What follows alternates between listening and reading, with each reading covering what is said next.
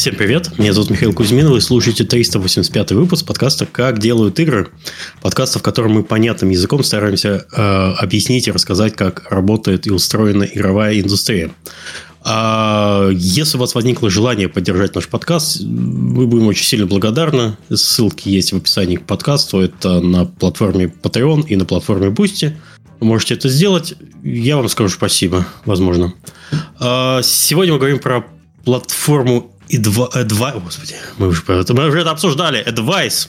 И курсы по маркетингу игр, которые можно э, пройти на этой платформе. И чтобы разобраться, как это работает, тем более довольно э, вопрос назрел, мы сегодня поговорим с нашими замечательными гостями. А в гостях у нас э, Кристина Романович, Head of Education Advice. Можешь сказать привет, не обязательно кивать, только и микрофон включить тебе микрофон Привет, сори, я просто не привык к Дискорду. Пардон, всем привет, конечно. Хорошо. И Катя Приходько, Events Marketing Manager Epic Games. Привет. Всем привет. Давайте познакомимся с гостями. Э, Кристина, да. как ты дошла до жизни такой? До такой жизни. А еще раз всем привет. В образовании я работаю уже больше 10 лет. За это время прошла путь от преподавателя до руководителя образовательных проектов – шла по этому пути постепенно и, наверное, не пропустила ни одной ступеньки. Начинала в 2013 году с обучения детей, старших и младших школьников. Затем работала со студентами и как методист занималась проектированием образовательных программ. Внедряла mm-hmm. обучение в российских университетах. И где с 2020 года занималась уже непосредственно обучением взрослых, корпоративным обучением и коммерческими образовательными проектами в области теха, IT, телекома. Наверное, еще стоит рассказать, как я попала сюда, в геймдев. В принципе, заинтересовалась геймдевом достаточно давно. А, в 2019 году участвовала в разработке большого курса по игропрактикам в образовательной среде и начала изучать, собственно, как устроены компьютерные игры, как работает mm-hmm. гейм-индустрия в целом. И, наверное, тогда впервые познакомилась с курсами еще тогда Dev to Dev. Помню, что изучала, смотрела и поймала себя на мысли, как было бы здорово работать в такой креативной, высокотехнологичной индустрии. Но в то время была полностью окружена образовательными проектами в вузах и какой-то своей академической жизнью, потому что я тогда училась в аспирантуре. И вот, наверное, спустя несколько лет, когда я уже в таком более свободном состоянии увидела позицию в Advice, не смогла устоять. Пообщалась с командой, мы нашли множество точек соприкосновения. И, наверное, самое главное, что мы поняли, что у нас одинаковые ценности и драйверы. Это как раз помогать людям расти, развиваться через качественное и доступное обучение. Так, а в каком году это было, получается, что ты в Advice пришла? Это было в начале этого года. Ой, так ты совсем еще, еще ребенок совсем. Хорошо, хорошо. Я, я поэтому говорю, что Discord это такое. Я как бы игры компьютерные я нежно люблю, но в Discord я сижу сегодня первый раз в жизни. А, ничего себе. Вот, вот, вот это... А жизнь ли это, Кристина? Да, а жизнь ли это вообще? Сидишь тут в Дискорде, э, рассказываешь про платформу Advice. А, так, а расскажи, пожалуйста, немножко, когда Advice организовался, что это такое, как это вообще и зачем? Да, наверное, начну с конца тогда. Advice — это образовательная платформа, созданная специально для гейм-индустрии. Наша платформа предлагает э, широкий спектр образовательных ресурсов, то есть мы создаем онлайн-курсы, выпускаем статьи, проводим вебинары на востребованные темы, которые охватывают различные аспекты игровой разработки, будь то дизайн, монетизация, маркетинг, угу. многое другое. Соответственно, э, кроме этого, один из, одно такое большое преимущество нашей платформы — это возможность не только знакомиться с полезным контентом, но и искать себе там менторов, наставников, Соответственно, самим экспертам мы предоставляем возможность э, не только создавать классный контент, но еще и проводить менторские сессии, менторские консультации. И также в последнее время к нам еще обращаются достаточно крупные компании, чтобы просьбы помочь им развивать своих сотрудников, в частности, руководителей. Так что вот мы вместе с экспертами коллаборируемся в этом направлении тоже. А, если говорить про дату и про создание, то Advice — это еще молодая платформа, активно развивающаяся. Нам как раз вот в октябре исполняется ровно год. Эм, за этот год мы, наверное, мы очень много чего успели, смогли привлечь э, более 14 тысяч пользователей и больше 100 крутых экспертов. Э, собственно, мы все объединены одной целью – помогать индустрии расти, как я уже сказала, там, экспертам делиться знаниями, становиться менторами, пользователям, учиться и находить э, качественный, классный, релевантный контент. Ну и вот теперь компаниям строить обучение под их запрос. Как возникли? Как возникли? В 2016 году аналитическая платформа Dev2Dev э, для продвижения своего бренда начала развивать контентное направление и создавать онлайн-курсы и статьи по аналитике, а потом, mm-hmm. впоследствии, уже по, по другим направлениям геймдела. Аудитория на это очень хорошо отреагировала. Вот пользователи постоянно делились сертификатами в соцсетях, подходили к ребятам на конференциях и благодарили за выпуск классных курсов. А, и вот в то же время как раз спрос такой э, большой зафиксировали на качественный контент и в Девгаме. Спикеры конференции часто прос- приходили, просили помочь э, уже после мероприятия, поделиться им контентом, поделиться им в разных форматах, да, не только вот живое выступление, да, они хотели свои лекции записывать и расширять свою аудиторию. И, соответственно, DevGam, Dev2Dev встретились, обсудили этот запрос и настойчивый такой запрос, и решили, конечно, создать какой-то такой единый большой инструмент, который помогал бы индустрии учить, учиться, делиться опытом. И, в общем-то, так появилась отдельная образовательная платформа Advice. А, то есть это инициатором был Dev2Dev? Dev2Dev и DevGam вместе. Это, знаете, так как одновременно, уникально произошло одновременно. Но DevGam и Dev2Dev, конечно, дружили и до этого много лет, поэтому, наверное, как-то быстро засинхронизировались команды и решили создать вот такой потрясающий консенсус. А вот у Dev2Dev девов больше, чем у DevGam. Вот как ты это прокомментируешь? Что ты имеешь в виду? В названии Dev to Dev, да, у DevGamma только Dev один человек. Кто, кто, кто главный вообще, получается? Ну, главный, ну, главное знание, конечно. Хорошо, ладно, шутка, шутка не прошла вообще, ладно. Э, хорошо, мы еще к этому поподробнее вернемся немножко. Катя, расскажи тоже про себя. Э, сколько ты, чего и как? Да, привет. А, собственно, а, меня зовут Катя. А, я уже второй раз в подкасте, поэтому я сильно уходить не буду в детали. А, но скажу, что я занимаюсь маркетингом уже более 10 лет. Начала в 2012 году, работала в рекламных агентствах с крупными международными клиентами, с небольшими стартапами. Вот. А с 2018 года я уже начала работать в играх и начинала тоже с небольшого мобильного издательства в Риге.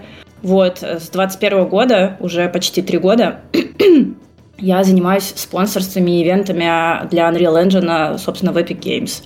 Вот, э, на, ну, на регион Европу, вот, и живу в Англии. И, собственно говоря, мы недавно с Advice запустили вместе курс. Но мы про это, я думаю, еще поговорим. А я не совсем четко понял, в геймдеве ты начала когда работать? 17 года, пять лет ага. уже. Я специально посмотрел в прошлый выпуск, кто захочет поподробнее, если, если Катя вам понравится сегодня.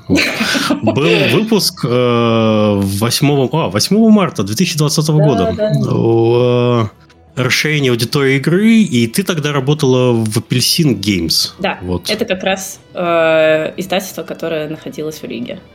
А у тебя еще написано, что ты была тогда админом телеграм-чата игровых маркетологов. Чат живой да. еще? Да, чат живой. А, там все, там почти полторы тысячи человек, 1400 mm-hmm. пользователей. Вот. И, ну, понятно, что из-за специфики, потому что это русскоязычный чат, а из-за специфики больше людей занимаются мобильными играми, поэтому там mm-hmm. по большей степени люди обсуждают какие-то штуки про мобильные игры. Но в целом я, ну, все еще там админ, все еще как бы приглядываю за чатом и делюсь каким-то контентом интересным, когда нахожу его.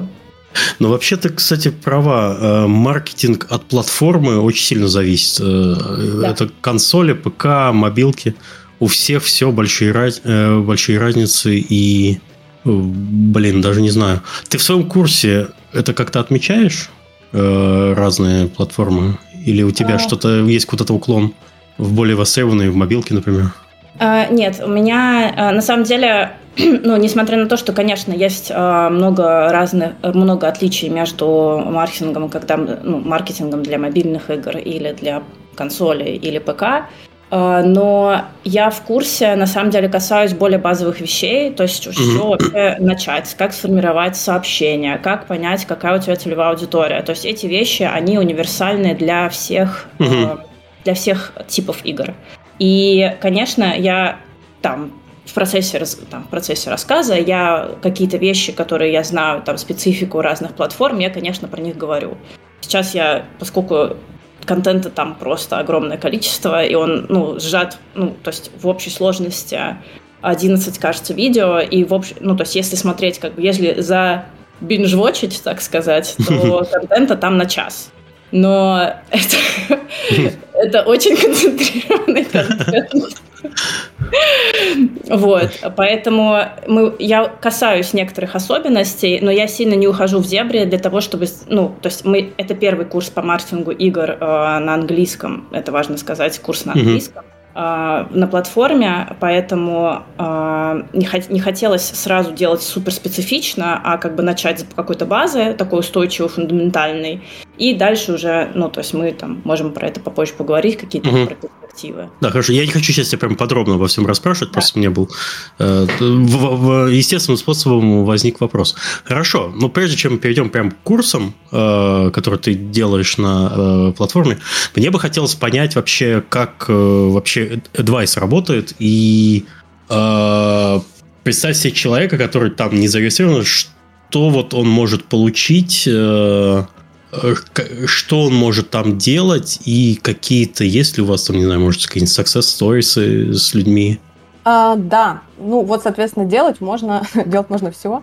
А если приходит человек с запросом на обучение, то он может там найти себе угу. для начала онлайн-курс, который его интересует. Допустим, это аналитика. Угу. А, соответственно, пройдя этот курс, понятно, что остаются вопросы какие-то, да, хочется что-то спросить конкретно про свой проект. Угу. А, можно зайти и назначить там буквально в один клик консультацию. Если говорить там про, э, в принципе, про количество, опять же, вот я сказала, 100, больше 100 экспертов у нас, эм, мне кажется, там есть где разгуляться.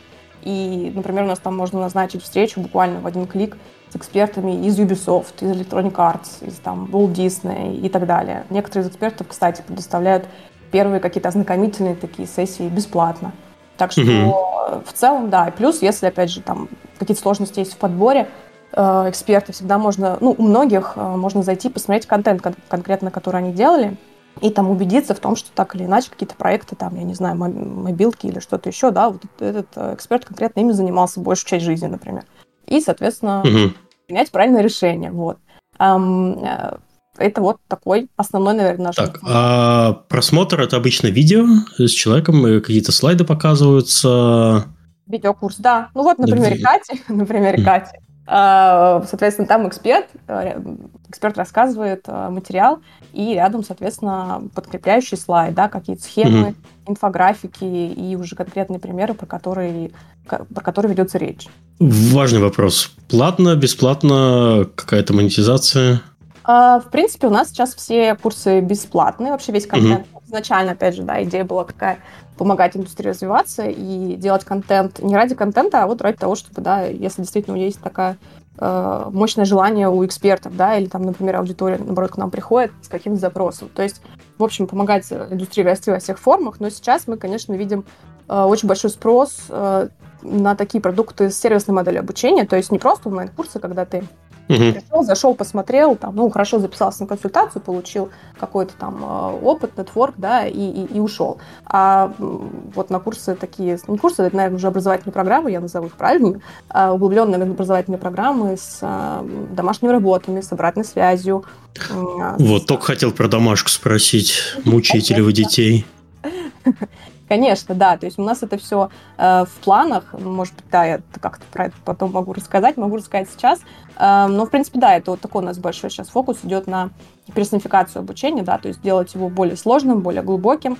Э, в этом случае, наверное, ну, стоит тоже важно сказать, что такая работа, она занимает большой объем сил, ресурсов и времени, поэтому такие программы уже мощные, масштабные, они будут э, платными. Но мы, конечно, постараемся делать их максимально доступными и такими же качествами, как mm, Окей.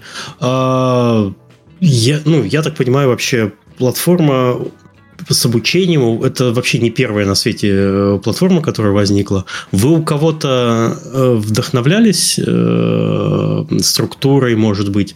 На что похож? На, на что похожа платформа? Есть ли какие-то аналоги или что-то? Может быть, конкуренты ваши? Давайте. Э, все любят про своих конкурентов говорить. Э, может Ой. быть, вы чем-то лучше, чем, чем-то хуже? Или они хуже, лучше? Ну, я бы сказала так, что мы, конечно, стремились к какой-то квинтэссенции. Угу. Когда делали, ну и до сих пор пока делаем, конечно, смотрим у конкурентов. Угу. Я там лично тоже без конца прохожу курсы у всех у всевозможных э, экспертов. Вот. Что могу отметить? Ну, наверное, сейчас тоже есть такое разделение, знаете, условное, конечно, в индустрии интехов, на... Я, я тебя, извиняюсь, перебью. Я, почему я задал этот вопрос? Я вообще почему делаю подкаст? Мне просто интересно узнать про разные темы. Вместо того, чтобы сидеть и что-то, я приглашаю людей, которые, которые мне нужны, и они мне рассказывают. Вопрос этот связан с чем? Я хочу себе представить сейчас э, в целом небольшой обзор вообще онлайн-платформ для обучения. Вот угу. чтобы понять, как это сейчас, в какой точке мы сейчас находимся, в какой точке находится индустрия именно э, онлайн-обучения, и вот что есть, чего нет, какие-то проблемы, может быть, у вас есть, чего не хватает. Все это сильно бустанулось, когда был локдаун э, в разных странах по-разному. Э, понятно, логично, но вы прежде всего конкурируете. Я вот не знаю, во время локдауна вы, наверное, больше всего конкурировали как онлайн-платформы с Netflix, наверное, и с видеоиграми. Вот. Потому что человек, ну, типа, что ему еще дома делать? Ну, учиться, что ли, пойти? Да ладно. Вот, Но... и, и я задал этот вопрос не потому, что мне интересно там конкуренция, а потому что понять, вот как вот это сейчас все работает, как, э, как себя чувствует э, индустрия платформы онлайн-обучений. А, очень классный вопрос. Вот я, наверное, да, продолжу как раз, подумала рассказать про какие-то вот, не знаю, тренды, не тренды, да, то, что uh-huh. происходит. Я бы сказала, что сейчас, в принципе, действительно очень много ресурсов в доступе, и появляется, несмотря на кризис и все такое, индустрия техов ну, непрерывно растет. А, форматов очень много, много продуктов образовательных на рынке. Есть такое бы разделение, вот я уже начала говорить э, условно немножко, да, я бы есть две категории, я еще третью сейчас добавлю как инноватор. Значит, есть курсы-учебники. Вот такие, знаете, типа Курсера. Это вот чистый курс-учебник. Серьезному науку там, в принципе, не обучиться, потому что они работают, в общем-то, по принципу учебника, да. Ты скорее обращаешься, как, не знаю, почитать лонгрид, посмотреть что-то, ну, в принципе, закрыть и пойти дальше. Поэтому это скорее такой ликбез, погружение в дисциплину, что, в принципе, на определенном этапе тоже очень важно и нужно для развития, особенно когда ты только погружаешься в новую специальность.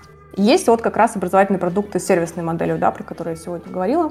Типичный пример это как орнитология, э, которые выстраивают непрерывный процесс обучения, берут на себя ответственность за результат обучения, соответственно, там э, вот все, все показатели сервисной модели, да, домашние работы, наставники, тьюторы и все, что, все, что можно. И вот сюда я бы еще добавила третью категорию, такие, знаешь, вдохновляющие курсы, вот как мастер-класс есть такая платформа, очень крутая, красивый продакшн, все на свете, вот ты можешь там найти курс от легендарного режиссера или шеф-повара, ну, понятно, что обучаясь в онлайн-формате, там, ты такому навыку сразу не научишься, ты не станешь mm-hmm. мастером, и завтра не пойдешь снимать блокбастеры. Но они тоже нужны. Они нужны, потому что они действительно вдохновляют и дают хорошую мотивацию. Ну, вот, например, когда ты учишься, учишься, и тебе кажется, что что-то ты уже выиграл. Вот проблема, я бы сказала, в том, что для каждой группы характерны свои особенности. Сервисы, они вот фокусируются на направлении процессом обучения, на выстраивании системы мотивации. Там действительно серьезный мотивационный дизайн хороших э, продуктах. Проверочные задания, вот, актуальная рынку программа. А вот курсы-учебники, они, конечно, в первую очередь концентрируются только на контенте как таковом, да, вот качество упаковки там важно и все. Они тоже нужны, я уже сказала, что они хорошо устраиваются вот в качестве базы в какой-то комплексный образовательный процесс. И при этом, ну, наиболее эффективный с точки зрения образовательного результата, это, конечно, мое мнение, курсы, продукты, программы с сервисной моделью. Но проблема в том, что построить качественный сервис очень дорого и трудозатратно. И многие иногда пытаются вот продавать такие курсы-учебники или курсы-вдохновляшки под видом сервиса. И здесь проблема в том, чтобы их научиться аккуратно разделять, отличать и подбирать именно то, что вот будет эффективно для вас и для вашего запроса. Я бы вот... Угу. Ты, ты можешь говорить, а Катя может что-то по этим вопросам добавить? Просто я не знаю, ты, ты разбираешься вообще в онлайн-платформах по обучению или... Э, честно говоря, не особо.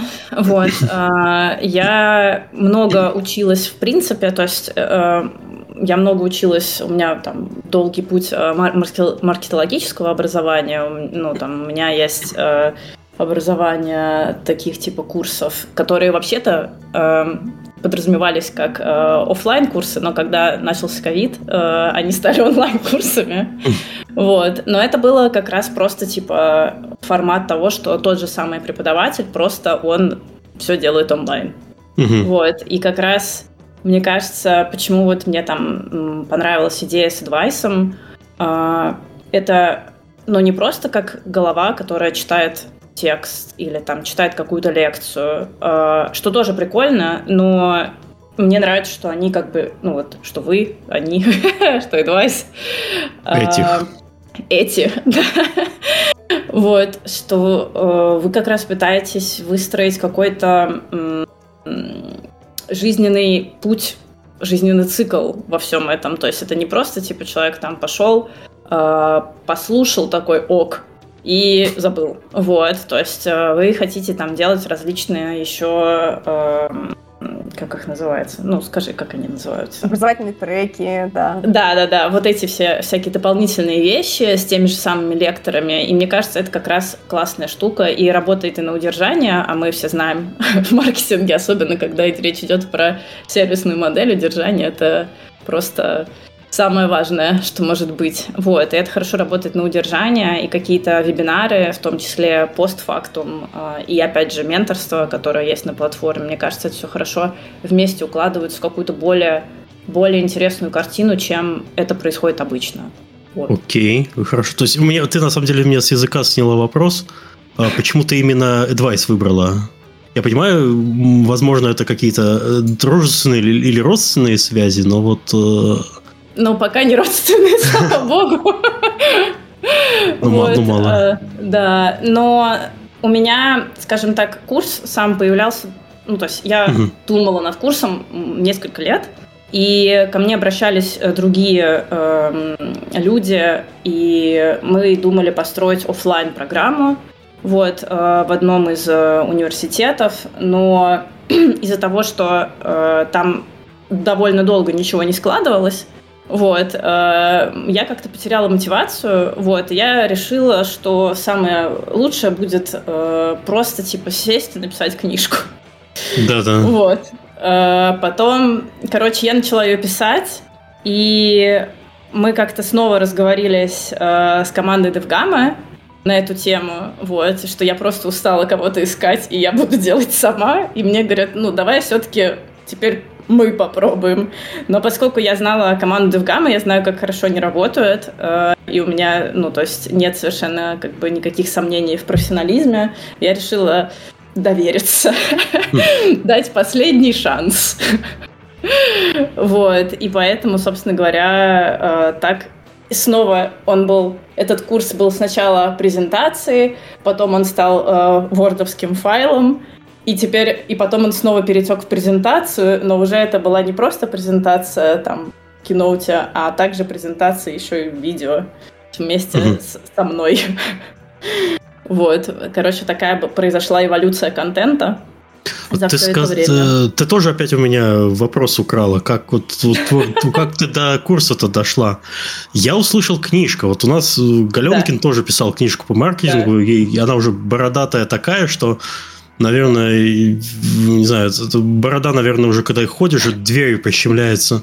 Она была написана в то время, когда еще продавались э, диски в магазинах. То есть он ее писал, когда, по-моему, или он уже еще работал, или, или уже перестал.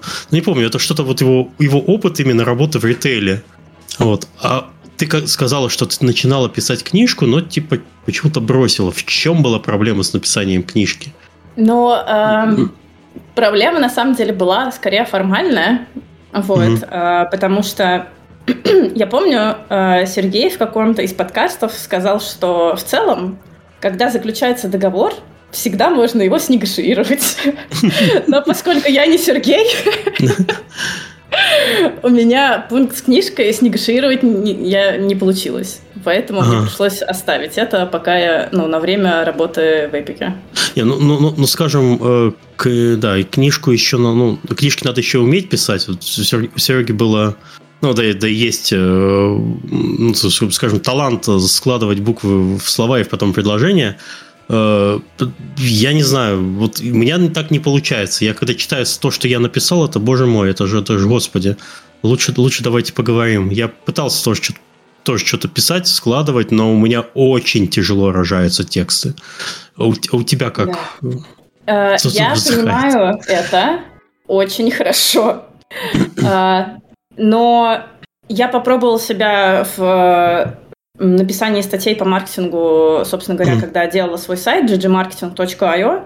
Mm-hmm. Вот. А сейчас он в состоянии полупереведенном, он как бы существует, там есть контент, вот, но я просто как бы он в процессе трансформации с, как бы, то есть не, а я хочу, чтобы там были статьи не только на русском, но еще и на английском, Угу. Вот, и это как бы занимает время, и у меня просто совершенно не доходят до этого руки. Вот, но я попробовала себя написание, э, и мне люди, которые читали статьи, ходили, обращались к моему сайту, ну, всегда писали, что, я, что, что им приятно читать, это угу. там легко написано, довольно понятно, поэтому это дало мне какую-то перспективу на то, что в целом все не так плохо.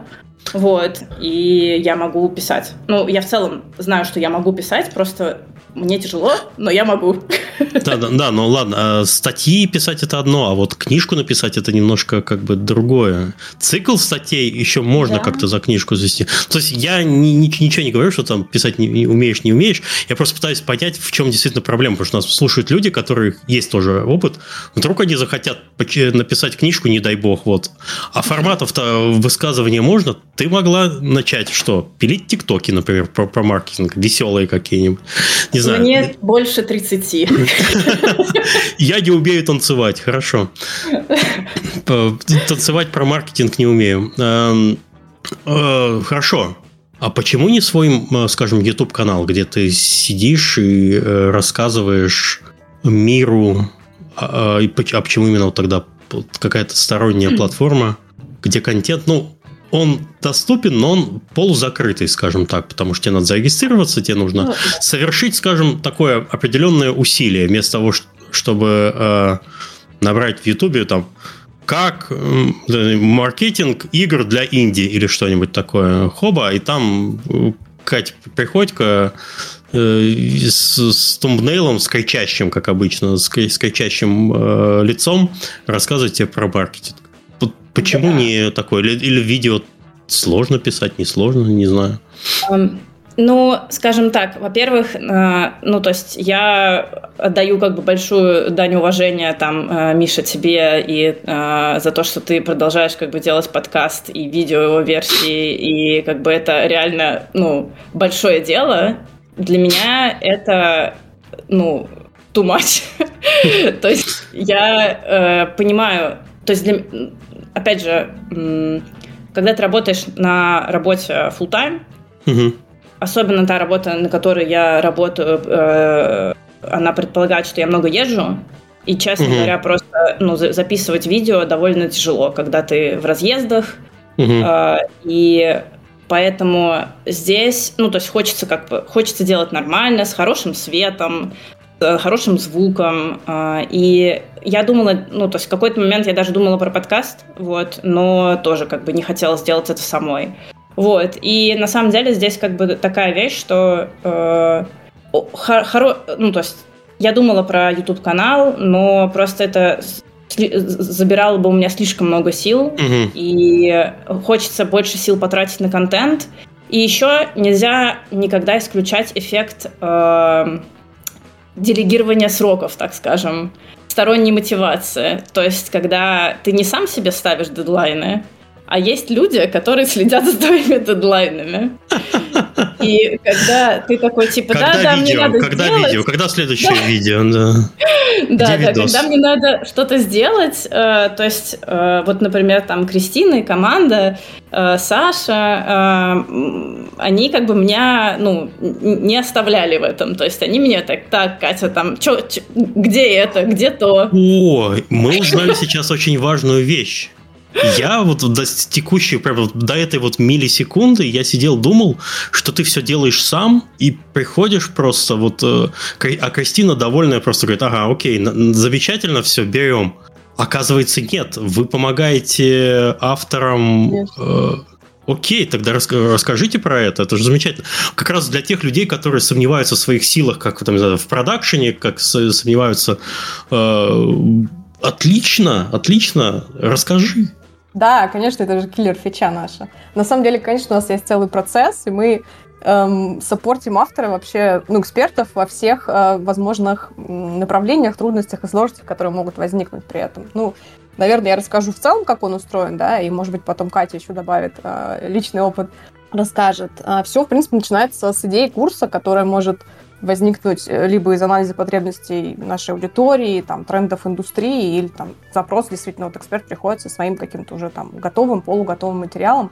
Угу. Мы садимся, думаем, вместе формируем концепцию курса, включаем, прописываем все учебные цели, ожидаемые результаты, собираем какую-то понятную, внятную структуру и необходимый план всех учебных активностей. То есть такой действительно, знаете, хороший, не боюсь этого слова, академический подход, потому что Здесь большую роль играет действительно методическая работа, вот особенно в самом начале, на старте проектирования материалов. И какой-то вот learn experience design, да, сейчас вот есть такое, такое модное слово. Эм, дальше что мы делаем? Садимся, планируем, действительно, мы создаем какой-то подробный план, разрабатываем какие-то пайплайны, обсуждаем все, согласуем, коммитимся на конкретные этапы с учетом всех там сроков, в которые мы хотим, хотим материал выпустить. И дальше начинаются вот самые такие веселые стадии, хотя предыдущие тоже достаточно веселые, продакшн, разработка учебных материалов, производство там мультимедийного контента, будь то видео, аудио, все остальное. Мы садимся, создаем учебные лонгриды, записываем видео. То есть, ну, когда я говорю мы, это, как, как правило, автор, у него есть материал, соответственно, мы, он присылает, мы вместе смотрим, созваниваемся, обсуждаем, все хорошо, все нравится, все не нравится, что с точки зрения learning experience туда добавить, да, все ли логично, понятно с точки зрения вот какого-то такого, да, дизайна учебного. И уже потом мы там в конце собираем практические задания, тоже это отдельный долгий этап, какие-то доп. материалы к курсу. Да, что дальше нас э, всех ждет стадия постпродакшена, когда уже автора мы, наверное, отпускаем додумывать додумывать практику или какие-то действительно свои еще дела поделать, а мы садимся, собираем... Продумывать домашку. Да, да, да. Садимся, эм, Соответственно, уже дошлифовываем всю базу учебных материалов, там все эти монтаж, графика, везде красоту, короче, наводим. И в конце уже такие более техничные да, стадии. Мы там, у нас тестирование проходит курсы, соответственно, мы его с ограниченным числом пользователей проходим, выявляем ошибки, неясности, всякие неточности. Дальше мы его там собираем, отправляем уже там э, ребята его собирают на платформе, интегрируют и тестируют уже самостоятельно такой технический функционал. Ну и все, и мы дальше уже прыгаем в лонч, э, в какую-то маркетинговую поддержку. И в конце, конечно, мы все равно еще какую-то работу ведем. Ну вот, например, да, и вот в курсе Кати тоже мы это уже обсуждали. Э, мы там будем отслеживать успех курса. Мы всегда анализируем обратную связь от студентов. Всячески вообще стараемся мониторить эффективность. И, конечно, будем вносить изменения, обновления в соответствии с какими-то требованиями рынка или там потребностями студентов.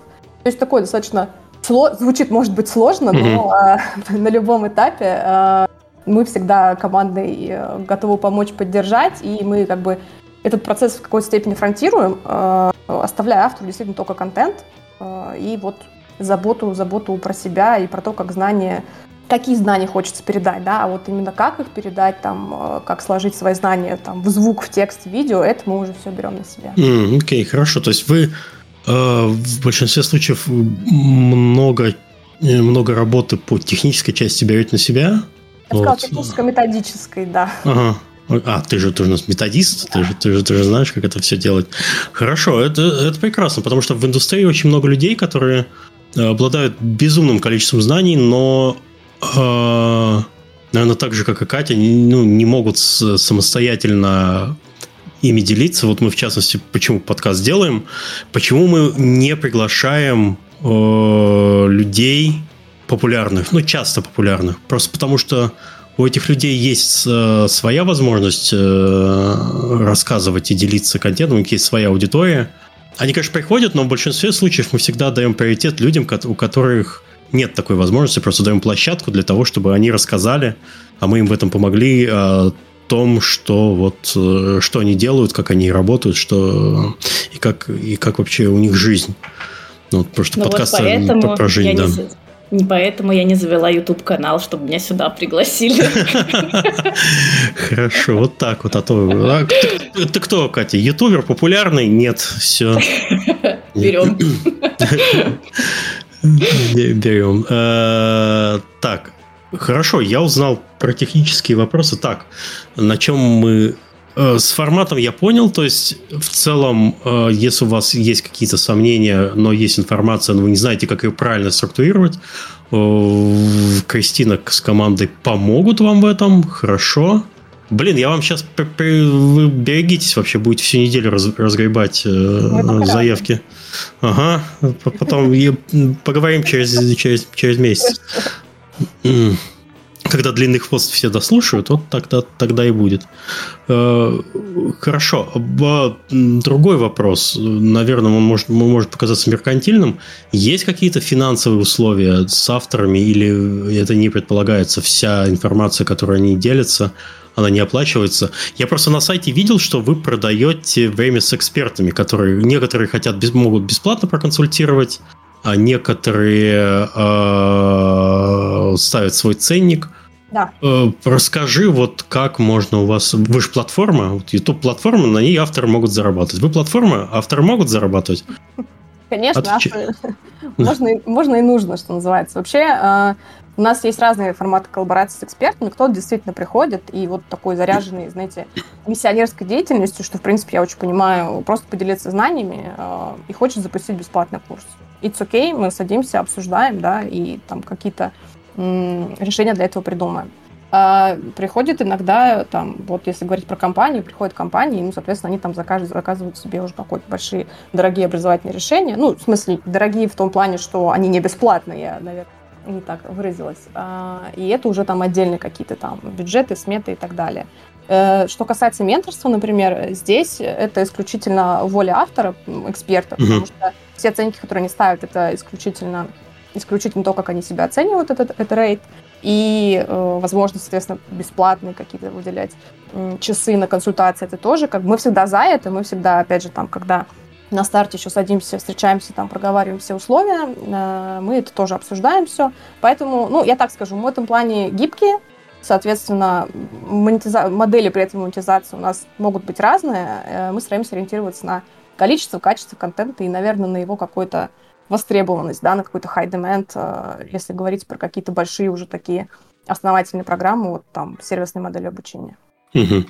Я смотрю, вы там ресу по, по 150 баксов в час продаете. Блин, вообще круто. А у вас, кстати, в, в каталоге экспертов некоторые эксперты сверху в рамочке в красивой. Да. Это, это фича? Да, Кристина. Да. Катя, ты следующая. Миш, тебя тоже не хватает на платформе. Ой, если бы у меня было время, еще и подкаст, еще и экспертом. Я, кстати, как-то на какой-то платформе долго висел экспертом. Ко мне никто никак не обратился, я обиделся и вообще больше не хочу этим заниматься. Это бьет по самооценке. Ну, э, Я тебе сейчас говорю, что мы тебя возьмем. А, а рамочку дадите? Рамочку дадите. Как, как, как Эсси. Вот. Средства у нас просто курс тоже будет а, такой э, тизер а, небольшой. У нас будет большой курс, мы сейчас разработки делаем. Поэтому угу. вот такая рамочка это вот те, кто, те авторы, эксперты, да, с, с которыми у нас наиболее плодотворно идет сейчас коллаборация. А, угу. Уже в разработке что-то большое, классное. Вот, а, Катя, соответственно, тоже скоро отдельная рамочка такая с, кор- с коронкой будет, а, потому что курс реально получился крутой. Хорошо, но получается, вы принимаете все платежи, а потом да. уже как-то рассчитываетесь. Угу. Надо же, наверное, какой-то договор заключать или что-то такое. Я Просто юридически это как-то оформляется? А, у нас, на самом деле, все условия, да, мы в этом плане достаточно прозрачны, у нас все условия работы с экспертами, они на сайте там, то есть если ты подаешь э, заявку на эксперта, э, там ты прочитаешь, там тебе выходят, выпадают такие большие, э, большие ну, никак небольшие, да, в общем, условия э, работы с advice, соответственно, ты их принимаешь или не принимаешь. Там все подробно mm-hmm. написано. В любом случае, мы тоже это все всегда, конечно, проговариваем. Вот. А, никаких там скрытых платежей, комиссий, ничего нет. Все, честно говоря, можно сейчас тоже зайти. Податься mm-hmm. на эксперта, кстати, и прочитать. Окей, хорошо. То есть это можно сделать самостоятельно. Да. А ценник вы определяете или автор определяет свое время? Вот нет, вот нам на платформе то, что менторство, вот где uh-huh. эксперты, это все э, воля эксперта. Угу, окей, он сам э, оценивает свои. Угу. Угу, окей, хорошо. Так, э, такой, Катя, сколько ты зарабатываешь? А там у меня ничего не могу зарабатывать. Опять же, не донегошировала пока. Окей. Ну, это, а, кстати, да, забыл уточнить. Обязательно обсудите это со своим работодателем, если у вас совпадает область деятельности, скажем так, в которой вы эксперт, потому что очень часто, мой личный совет, это надо обговаривать, потому что в какой-то момент это может стать сюрпризом, если работодатель увидит, что вы где-то еще дополнительно зарабатываете. Продаете свою экспертизу, честно заработанную на работе, э, сторонним людям, ну, может возникнуть неприятная ситуация, поэтому всегда обговаривать. Я когда в Tiny Build устраивался, мы отдельно с Алексом обговаривали, что вот я могу продолжать заниматься подкастом? Да ты что, я тебя только поэтому в Tiny Build взял, потому что подкаст. И все, и нормально. Сижу, бухчу уже какой 12 год, господи. Вот. Обязательно поговорите с, со своим работодателем. Не то, чтобы он будет, скорее всего, против, просто, ну, Лучше, ну да, важно. Да, лучше уведомить. Если вы с, с, э, становитесь публичной личностью, то вот некоторые, кстати, компании против того, чтобы люди... Они могут выступать бесплатно, все, но чтобы э, они не продавали свою экспертизу, ну, по сути, конкурентам, если э, это какой-то ноу-хау компании и так далее. Да, вот. это все сводится к тому, чтобы очень внимательно читать свой договор. Так, когда кто его читает, да. Я читал, кстати, и перечитывал. Так, хорошо. Так, так, так. А, мы немножко поговорили про эксперта и менторство. Давайте поговорим вообще, вообще насколько это эффективно, менторство, и насколько оно эффективно как э, форма развития? Ну, я скажу так, оно очень эффективно. Фишка, наверное, в том, что здесь происходит трансформация личного опыта человека. Угу. Ну, и надо понимать, что знание в обучении взрослых, оно, в принципе, э, формируется и трансформируется параллельно вот такому изменению опыта, да, то есть твоему, твоего личного опыта. Здесь, я не знаю, немножко можно вспомнить там пирамиду Дейла. Это такая схема эффективности различных способов обучения, где, например, 20% эффективности приходится как раз-таки на аудиовизуальные форматы. Кстати, на классические университетские лекции вообще приходится 10%. А самый продуктивный формат обучения, согласно этой концепции, это как раз обучение на практике и вот peer-to-peer, да, то есть от человека к человеку. Ну, к этой концепции на самом деле есть свои вопросы. У нее у нее э, это я, это я обновила MacBook, и вот теперь какие-то жесты появляются. Концепция такая, да, неоднозначная, она на самом деле уже очень э, древняя, но суть остается неизменной, честно говоря. Активное обучение на реальном опыте или на опыте своем, или на друг, опыте другого человека, оно всегда лучше, чем любой другой подход. Это я могу подтвердить, я думаю, многие могут подтвердить э, своим личным опытом. Вообще, кому, кстати, интересно почитать, узнать об этом подробнее, можно почитать Дэвида Колба, например. Э, его исследования такие более масштабные, устоявшиеся. В частности, вот хорошо известен, например, цикл Колба, согласно которому эффективное обучение, оно случается, когда человек проходит через четыре этапа. Это конкретный опыт, рефлексия, концептуализация и экспериментирование, то есть уже внедрение в практику. Ну, соответственно, этот опыт, его можно либо самостоятельно приобрести, как правило, это такой долгий ресурсозатратный процесс, да, и, наверное, малопредсказуемый. А можно просить другого человека поделиться. Поэтому, наверное, чем раньше этот опыт ты получишь, проанализируешь, э, быстрее, комфортнее, да, и тем быстрее ты вынесешь из этого какие-то ценные знания. Ну и плюс, наверное, тоже, наверное, нельзя не сказать, что менторинг — это экспертиза со статусом. Потому, помимо того, что ментор делится своим опытом, там, советы какие-то дает, да, рекомендует ресурсы, он еще и открывает двери и помогает войти в определенные круги, расширяет вашу сеть контактов. Поэтому в общем, я бы сказала, что это эффективно во всех сразу направлениях. Поэтому, если кто-то вдруг задумывается или хочет попробовать, welcome к нам. Окей. Okay. А, а, что бы я еще хотел про менторов-то узнать? А, они в целом с удовольствием делятся э, своими э, знаниями или...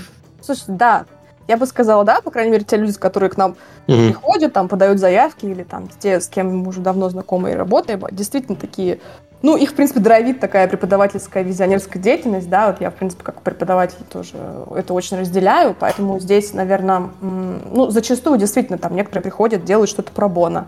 А, как бы здесь вот просто хочется делиться, да, потому что, ну, опять же, обучая других, ты еще и свои навыки оттачиваешь, отшлифовываешь, Поэтому это работает в обе стороны, да, такой максимально продуктивный процесс для всех э, соучастников, так скажем.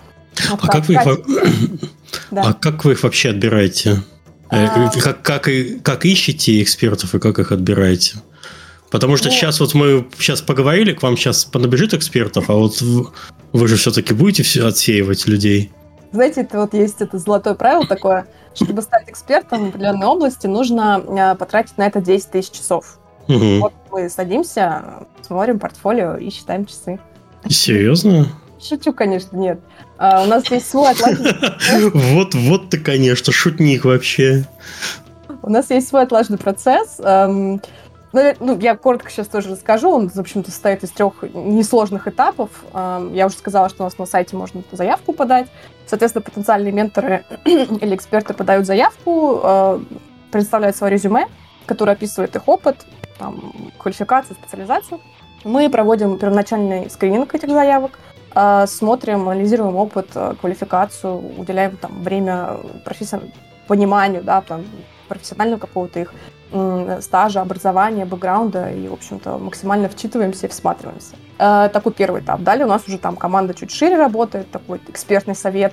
Э, мы проводим уже более детальную проверку, то есть просматриваем портфолио, если предоставили какие-то проекты, эм, проводим референс-чекинг, чтобы убедиться в профессионализме, там, качестве работы. И уже финальный этап у нас интервью, то есть мы садимся, приглашаем кандидатов на встречу, обсуждаем цели, стимулы, методы обучения, все там возможные формальности. Ну и что, наверное, самое главное, мы стараемся на этом этапе провести оценку их образовательного подхода, чтобы понять, насколько ментор или эксперт в общем может, готов эффективно коммуницировать, передавать знания. Если там не может и готов этому учиться, то мы, конечно, уделим этому отдельное внимание. В целом садимся, обсуждаем ожидания, стандарты качества, обязательства, которые и мы, и менторы принимаем на себя, вот, соответственно, выкладывая ментора до платформы, создавая его страницу, открывая ему доступ вот, к нашим пользователям. Угу. Катя, э, ты что думаешь вообще про экспертов? Ты а... хотела что-то про это рассказать? Да, я хотела э, сказать здесь две вещи. Э, первая вещь и она может противоречить второй вещи, но я начну. В общем, первая вещь — это то, что когда я решалась э, еще в, первый раз на то, чтобы э, идти преподавать э, маркетинг, это было на самом деле супер давно, потому что я преподавала маркетинг еще в университете. Вот. Э, и у меня было два курса. На тот момент, когда я уже работала, я также преподавала. И у меня там были студенты, был фидбэк от студентов, э, и это, ну, то есть была там бакалаврская программа. В целом э, я поняла, насколько я обожаю это дело. Это просто-просто супер. Вот. Но для того, чтобы я начала а, преподавать, ничего для этого мне в целом не требовалось, кроме того, чтобы, кроме какой-то концепции в голове, ну и понятной экспертизы. То есть самое важное, наверное, в этом, это, ну, как бы в том, когда ты становишься там ментором, преподавателем, это то, эм, это такое как, упражнение, которое ты должен сделать. Упражнение заключается в том, что ты должен взять вот всю свою там экспертизу какую-то, допустим, по какому-то, по какой-то теме, и просто вот так вот ее разбить об пол на маленькие, очень-очень простые кусочки. Угу. И чем проще ты сможешь доносить информацию, тем более успешно будет, э, ну, очевидно, более успешен будет курс, будет процесс обучения. И э, я знаю, что многие люди, э, становясь, становясь хорошими экспертами, они не становятся хорошими преподавателями от этого.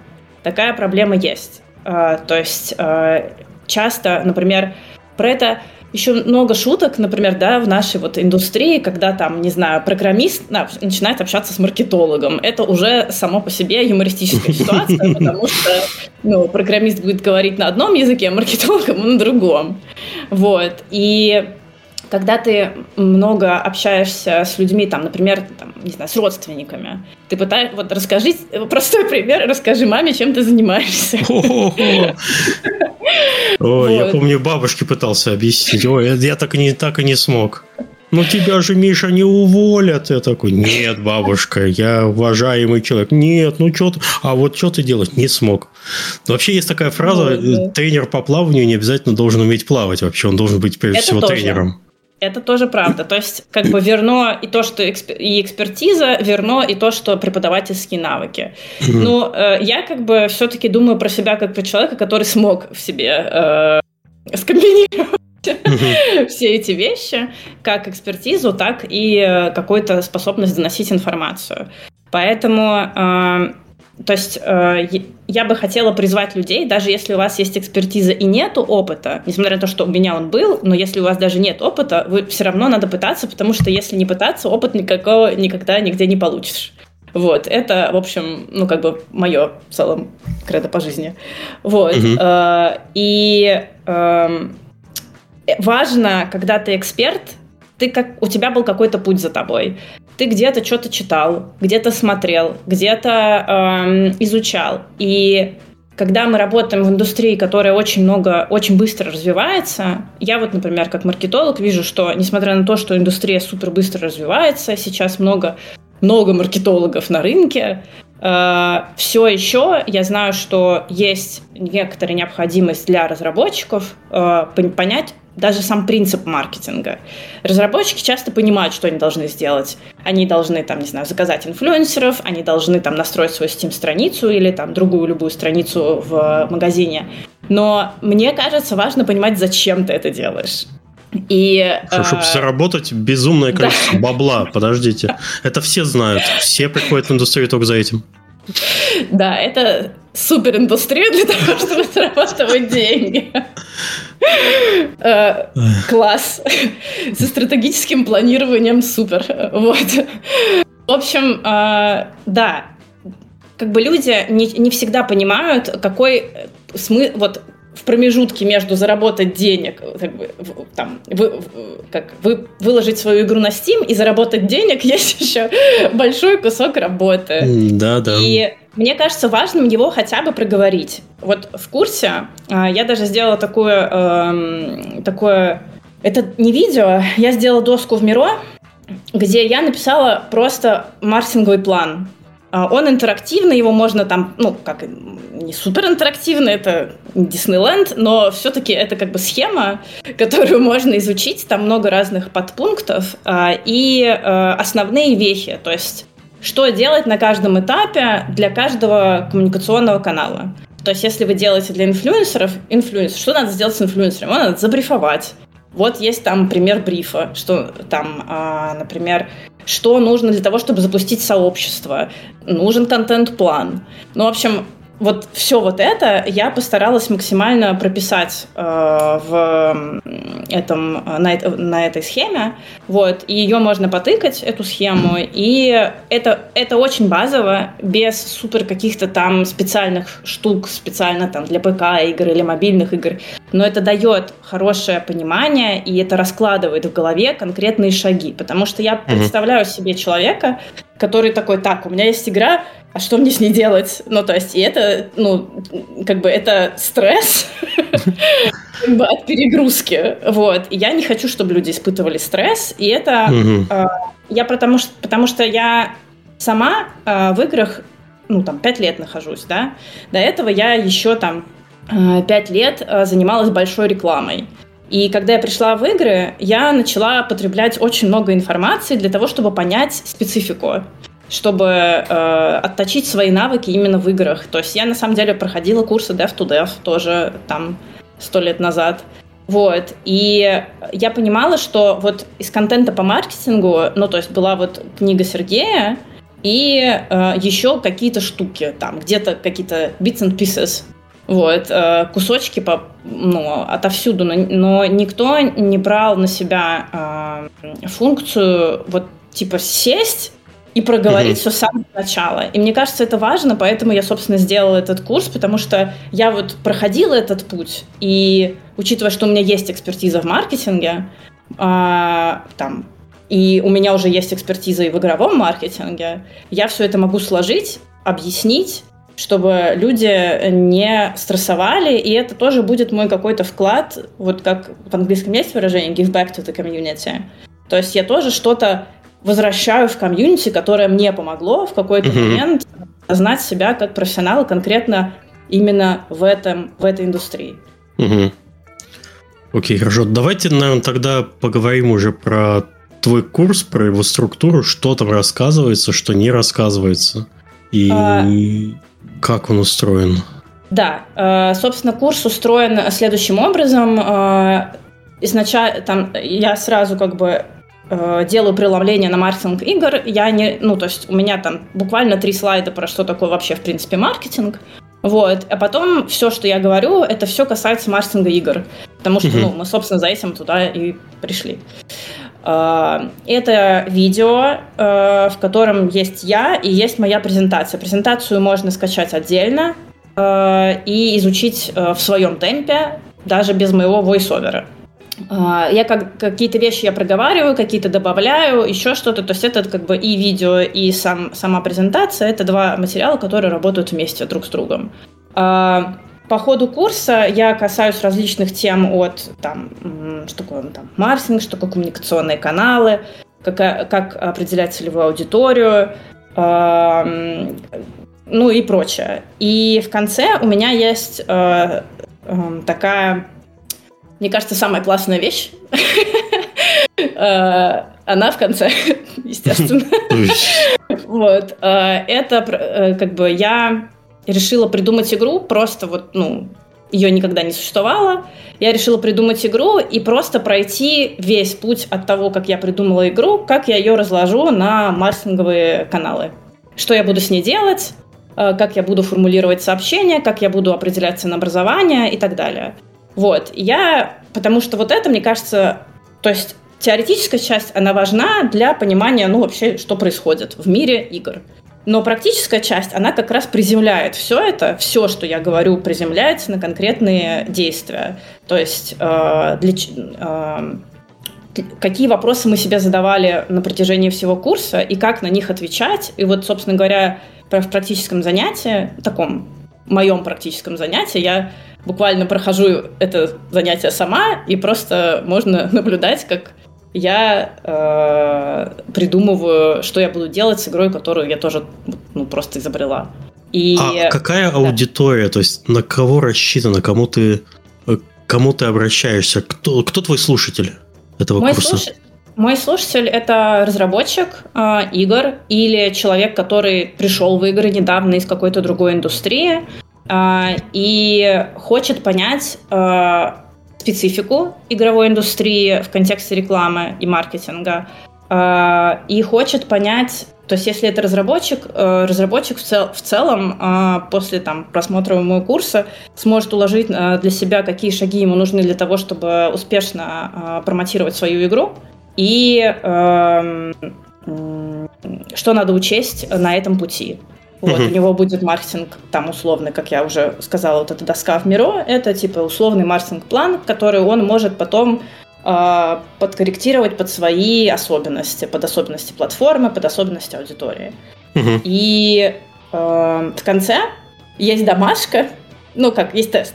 Вот, и я все пыталась сделать его сложным, но Кристина била меня по рукам, и поэтому он нормальный.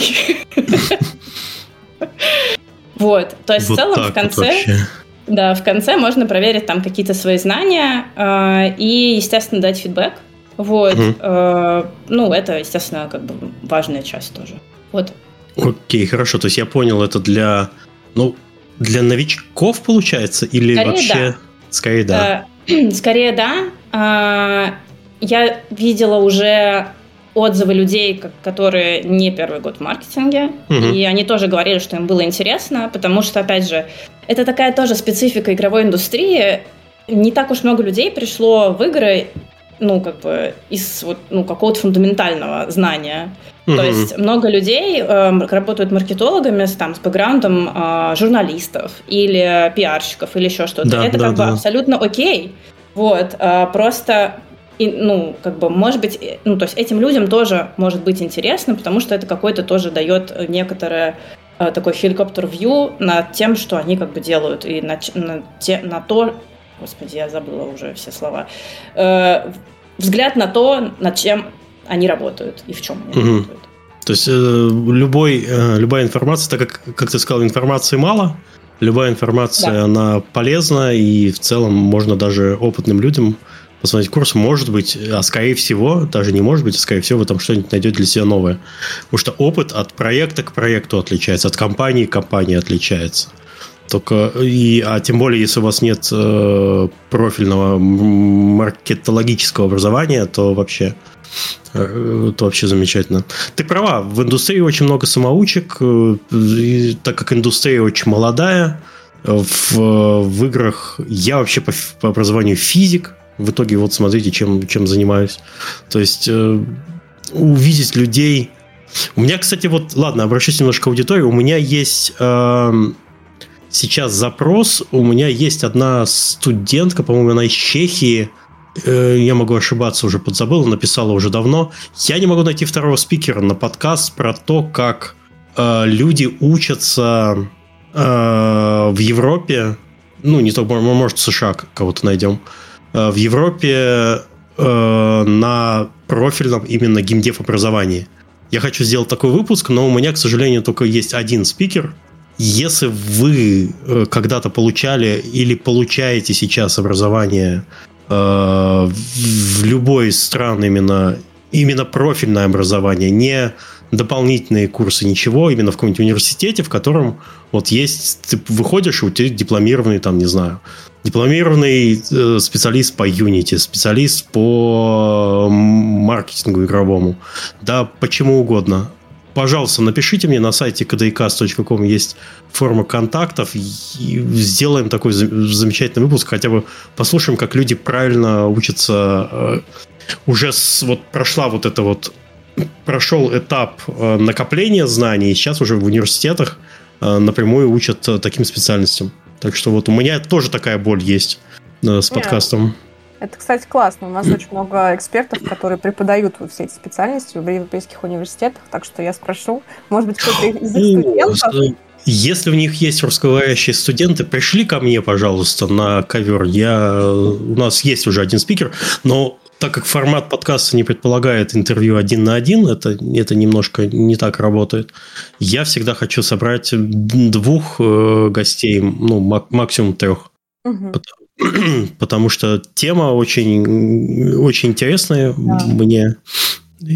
Вот, хотелось бы про это поговорить, но, к сожалению, не, никак не могу найти второго участника.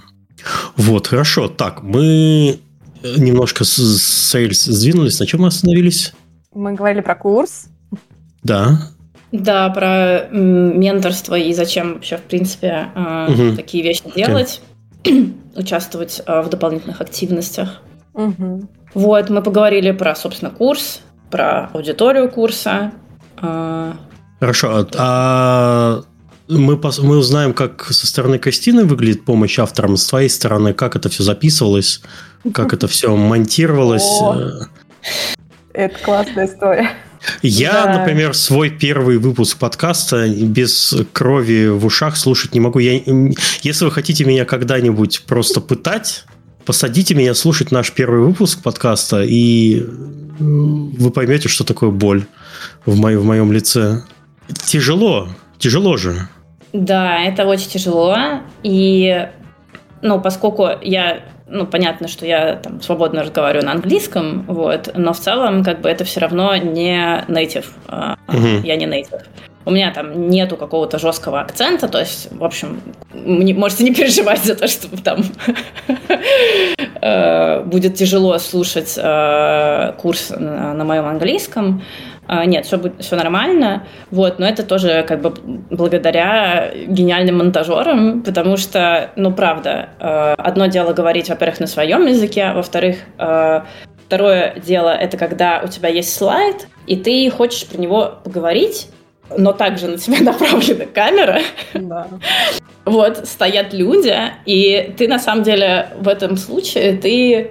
Это даже не... Ну, то есть ты не можешь как бы... Это, это даже не разговор ты просто должен вещать в камеру. И э, от этого сложнее, потому что когда это разговор, все-таки ты как-то, ну, это проще, да. на мой взгляд. У и... меня тоже был опыт, я когда-то да. в, в каком-то одном из предыдущих э, сезонов хотел, ну, собирал вопросы через маленькие видосы. И вот чтобы записать 30-секундный отрывок, mm-hmm. пожалуйста, я в итоге пришел, знаешь, к чему? Я вот, вот у меня камера, она стоит над монитором. Я брал маленькое окошко ноутпада, чтобы оно было прямо вот под под экранчиком, то есть под, под объективом, и просто читал, потому что если я пытался об этом, ну, вот в подкасте прямая речь, я могу запинаться, я могу это, а видео, оно не подразумевает да. вот этих всех дефектов речи, они угу. сразу вылезают, и жуткое волнение. Я, по-моему, первый э, короткий ролик писал, по-моему, полтора часа, вот эти 30 секунд несчастные, в итоге выработал такой момент, что у тебя просто у тебя суфлер, с которого ты читаешь. Но это тоже надо научиться делать. Да. Научиться себе читать суфлера это, это, это адский да. труд вообще. Как ютуберы вообще это делают? Господи, черти. Абсолютно. Но тут еще надо сказать, что для того, чтобы научиться, в смысле, не так, для того, чтобы прочитать суфлера, надо еще написать суфлера. А это уже тоже, ну, то есть я как бы сделала, ну, то есть когда я делала там презентацию слайда, это уже был мой максимум. Писать еще себе сценарий, я бы, ну, я, ну, это как бы уже было бы просто оверкил для меня. Вот, и я как бы решила просто как бы выйти и принять это. Вот, и, конечно, ну, то есть, э, там, сначала, когда вот все только начинается, было, ну, стрёмно, и э, ну вот я сейчас, как бы мы разговариваем, я там все равно запинаюсь, говорю, э, там, и еще какие-то вещи. Вот, а там, ну, то есть я не могу выговорить какие-то слова от, э, ну, от стресса или еще что-то. Я там четыре раза одно и то же пытаюсь сказать. И, как бы, слава богу, на видео это все не видно, потому что это, как бы, слава богу, не лайвстрим. Вот. Э, но это правда тяжело. И, ну, то есть там миллион неудачных кадров, я уверена. Вот. Э, и, возможно, тизер э, этого курса надо было делать из них. Была такая идея, да. Да, но некоторые вещи там бы пришлось запикивать, потому что, ну, как бы это тяжело. Блуперсы. Да, да, да. На вот. самом деле, просто как только ты говоришь, ну, в прямом эфире ты можешь спокойно... Я почему-то в прямом эфире э, спокойно говорю, это, это нормально. Но как только ты начинаешь говорить под запись, ты, у тебя требования к production value сразу вырастают. Ты понимаешь, Абсолютно. что это запись, так как ты можешь это редактировать, то ты Э, требуешь от себя ну, практически идеального исполнения. И вот от этого ты впадаешь в жутчайший стресс. Это прям, это прям мой опыт. Я это тоже все проходил. Но что я могу сказать? Просто тренируйтесь, садитесь, да. включайте камеру и начинайте в нее говорить этот по-другому никак. Просто так это знание не придет. Да, ну, как я сказала уже там э, некоторое время назад, если просто не практиковаться и не делать это, ничего не получится. Ну, то есть Stage presence — это вещь, которая тренируется. А, опять же, нахождение перед камерой, ну, там, стресс перед камерой, он, конечно, есть, и он всегда будет, каким бы ты ни был профессионалом. Но, а, опять же, с опытом ты такой, типа, ну, что делать? Это в целом моя, как бы, опять, как я говорю, моя стратегия жизни, глаза боятся, руки делают, вот. Угу. Так что, ну, то есть, да, стрёмно, да, не, это не дается просто. А, да, это требует много усилий. Да, э, когда я там делала курс, контент для курса, когда я писала все эти презентации, это были там отпуски, выходные, а, перелеты, еще что-то. То есть это дополнительная нагрузка к твоей работе. Это не всегда получается, не всегда на это есть время. Но ты как бы, ну, берешь и делаешь. У меня, ну, тут никакого другого совета не может быть. То есть если ты как бы можешь ты делать, у тебя есть какой-то хотя бы ресурс, какое-то желание, не знаю, что э, разными, разные, разных людей по-разному мотивируют разные вещи. Ну, то есть фрустрация мотивирует, гнев тоже как бы мотивирует. А, то есть у меня, ну, на горении моего стула подо мной нормально тоже все писалось, пока там, ну, за последние там много лет, э, много чего случалось в наших жизнях, э, от чего как бы ты испытываешь какие-то иступления и какие-то ну, негативные эмоции. И даже их можно переработать в, как, в какое-то продуктивное русло. В общем, что ну, я и пыталась сделать все это время. Да, я бы только... Может? Да, я хотел как раз тебя, Кассина, уточнить. У я тебя просто... есть какие-то советы тоже начинающим э, экспертам, которые Совет? боятся в камеру говорить? Советов очень много. Мне кажется, надо тоже писать книгу, садиться скоро. Я просто добавлю э, такое, как это, bottom line немножко. Мы не всех прям, как это, это Катя смелая, мы не всех, конечно, прям а, загоняем в студию, включаем прожекторы и оставляем там один на один и открываем дверь только когда они там запишут хотя бы половину. Конечно, нет. На самом деле мы здесь, э, ну, опять же, у нас э, есть, как скажем, удаленная команда продакшена, да, то есть есть вариант, когда, если человеку комфортнее сидеть, записываться дома, it's okay, it's fine, мы сделаем, организуем пространство так, там, все настройки выставим, там, то есть, ну, у нас отдельный тоже для этого процесса есть для домашней такой съемки, да, и из этого тоже получится классный, качественный материал. Поэтому это совсем не обязательно. Но если там есть какое-то действительно желание, там, что вот в студии мне проще, э, конечно, мы это делаем. И мы угу. до этого долго, мы готовимся до этого долго. У меня... А студия у вас где находится? У нас, э, у нас везде. у нас везде руки. вот, потому что, ну, мы, мы, мы сами в Вильнюсе. А студии, в общем-то, ну, у нас такая креативная очень команда, у всех большой нетворк, э, продакшн знаем везде. Ну, как бы там, где не знаем, всегда найдем кого-то, кто знает. В общем, через два, угу. одно-два рукопожатия всегда знаем хороших э, камераменов, э, звукачей и так далее. То есть э, в этом плане действительно у нас такой большой хороший бэкграунд.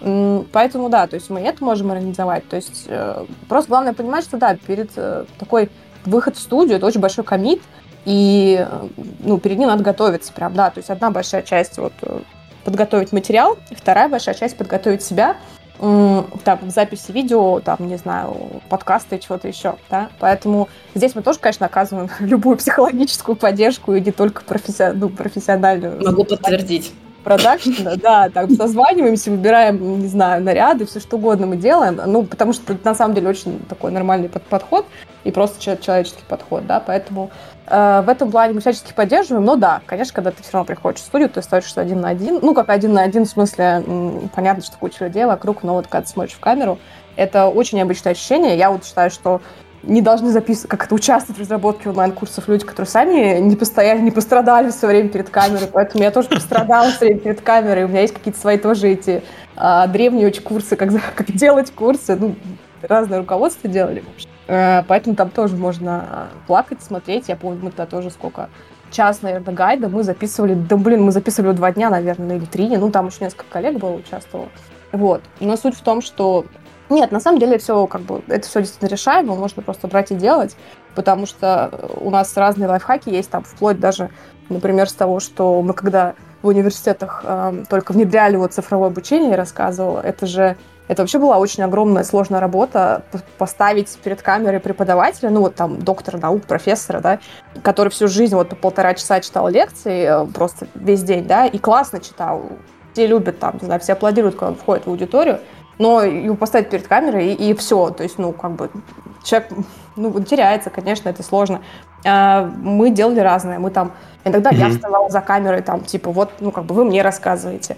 Иногда мы там тоже что-то вешали. Иногда кому-то действительно проще было переписать лекцию, мы там сокращали, делали там весь этот учебный дизайн, и человек просто сам заучил. Кому-то комфортнее читать. То есть здесь абсолютно, как это, очень такой человекоцентричный подход должен быть, и он у нас есть. А, поэтому ну, в общем, моя, на самом деле, главная мысль, что все равно контент, как бы главное, да, контент и такое желание, желание поделиться, какой-то value внести действительно в общество, такой позитивный импакт, и просто как бы хотеть этим делиться, не знаю, гореть, а остальное как бы все решаемо, все, все решаемо, нет ничего, нет ничего в этом такого суперсложного. Не rocket science, как говорится. Угу. В чате там посоветовали бахнуть перед началом. Я... Нет, это, кстати, плохо. Это плохой совет. Мне говорили этот совет, вот, так. но я ни разу этого не делала, потому что я моментально становлюсь красной. Есть такое, да. Я могу своим опытом поведать. Вот я, когда только начинался подкаст, мне тоже тогда, еще Климов был тогда в, в участниках. Я говорю, я волнуюсь. Бахни говорит. Я окей, хорошо. А, у меня была бутылка виски, и я вот немножко себе наливал перед подкастом и в течение подкаста выпивал. Тогда еще не было видеоверсии. Красный, я зеленый, вообще никого не волнует. Никто меня не видит. А, через несколько выпусков я, по-моему, переборщил с дозой, и я поплыл во время эфира. Вот. Мы тогда еще, слава богу, писались не в прямом эфире, а на записи. Но я как почувствовал, что я поплыл, я перестал этим заниматься. Слава, слава тебе богу, не, не превратился в подкастера алкоголика. Вот. Так что не как-то это вначале это помогало, да, но будьте будьте честны перед собой, это может плохо закончиться. Не, подтверждаю. Мы такой никогда не советуем, честно говоря, не попадались мне пока что спикеры, которые... Хотя я же не знаю половину, может быть, кто-то кто и, и да, но да, мы стараемся какие-то другие советы давать, в смысле такие более Э, особо опытным слушателям даю домашнее задание найти тот выпуск, которым я поплыл в одном из первых. Вот, вы это, вы это, вы это заметите. Вот. Я, честно, я не помню в каком, поэтому если найдете, напишите мне, пожалуйста, где дядя Миша поплыл. Классно, я тоже поищу. Хорошо, мы поговорили про устройство курса, как, как у нас Катя волновалась. В итоге все, все получилось хорошо, замечательно. А, что у нас еще? Есть еще общие темы, которые можно обсудить из э, того, что у вас наболело? Давайте к этому э, двигаться. У нас есть такой пункт, э, как связь самообразования, личной эффективности и well-being. Я не совсем понимаю, что вы хотите здесь связать. Поясните мне, пожалуйста. Ну, мы, наверное, как говорится, такие сложные Dark Times, да, хотелось бы немножко подсветить э, ценность образования, да, не просто как бы сказать про то, что да, э, нужно учиться всегда и везде, это важно, но немножко поговорить про то, а что, какие бенефиты на самом деле это дает. Вот, э, скажем так, за, за время там своего какого-то непрекращающегося обучения, да, и, в принципе, работы в образовании. Я, например, вот, ну и сейчас, особенно сравнивая времена тогда и сейчас, я могу сказать, что вот обучение, оно в целом помогает не только поддерживать там, понятно, когнитивные способности в такой спортивной форме, да, но оно всегда дает возможность заземлиться и вот устраняет стресс от незнаний, да, потому что неизвестное всегда вызывает стресс, огромную долю стресса на работе или там везде. Поэтому, соответственно, чем ты больше учишься, тем ты, вот, тем ты устраня... больше устраняешь этот стресс. Эм, вообще, наверное, такая связь между самообразованием, личной эффективностью и благополучием, она вот для меня составляет важную динамику в процессе развития личности, достижения своих целей, ну и, наверное, реализации какого-то своего внутреннего потенциала. Потому что очень важно понимать, что вот сейчас в мире, особенно где все меняется, не знаю, каждую секунду и не всегда в лучшую сторону, важно сохранять какую-то гибкость, про которую все говорят, да, э, оставаться гибким, ну, на мой взгляд, именно помогает э, самообразование. Потому что чем больше ты учишь, не обязательно там, да, ты осваиваешь какие-то там новые специальности, ты можешь даже просто по, по своей же сфере что-то почитать, посмотреть, я не знаю, чем-то попрактиковаться обменяться опытом с коллегами, да, и это уже поддерживает вот ту самую гибкость и открытость мышления. Эм, можно ну, я что? тут еще добавлю да, э, про well-being? Э, в целом, то есть самоощущение, оно же растет из э, э, уверенности в себя. Вот. И когда ты уверен в том, кто ты есть, какие у тебя, какой у тебя бэкграунд, какая у тебя экспертиза. Э, вот как раз эти сложные времена переживать гораздо проще. И мы видим, что происходит на рынке, и в том числе на игровом рынке. И э, где бы ты ни работал, что бы ты ни делал, тебя может коснуться разное, по-разному все происходящее. И поэтому важно рассчитывать на себя и иметь у себя какой-то стержень. Собственно, этот стержень хорошо хорошо воздвигается за счет того, какой, э, за счет того, что ты из себя представляешь. Соответственно, от этого и уверенность в себе, какая-то уверенность, может быть, не в будущем, завтра, но в каком-то направлении и в своих желаниях, своей мотивации. И вот это, мне кажется, хорошая связь здесь. А обязательно ли для этого учить э, что-то по твоей специальности? Может, что-то новое? Обязательно. Можно, конечно, я не знаю, там научиться да. танцевать. Да, то есть, мне кажется, вообще процесс, ну, то есть создание новых нейронных клеток, неважно, ты там в своей сфере развиваешься или в какой-то другой, там, или ты танцуешь вок, э, или ты делаешь там, э, проходишь курс по маркетингу, это абсолютно неважно, потому что это тоже какая-то твоя, во-первых, опять же, нейронная связь, не будем про это забывать, а это, между прочим, лучшая еще и учить языки очень полезно, чтобы профилактировать раннюю деменцию. Да. А, а мы уже приближаемся.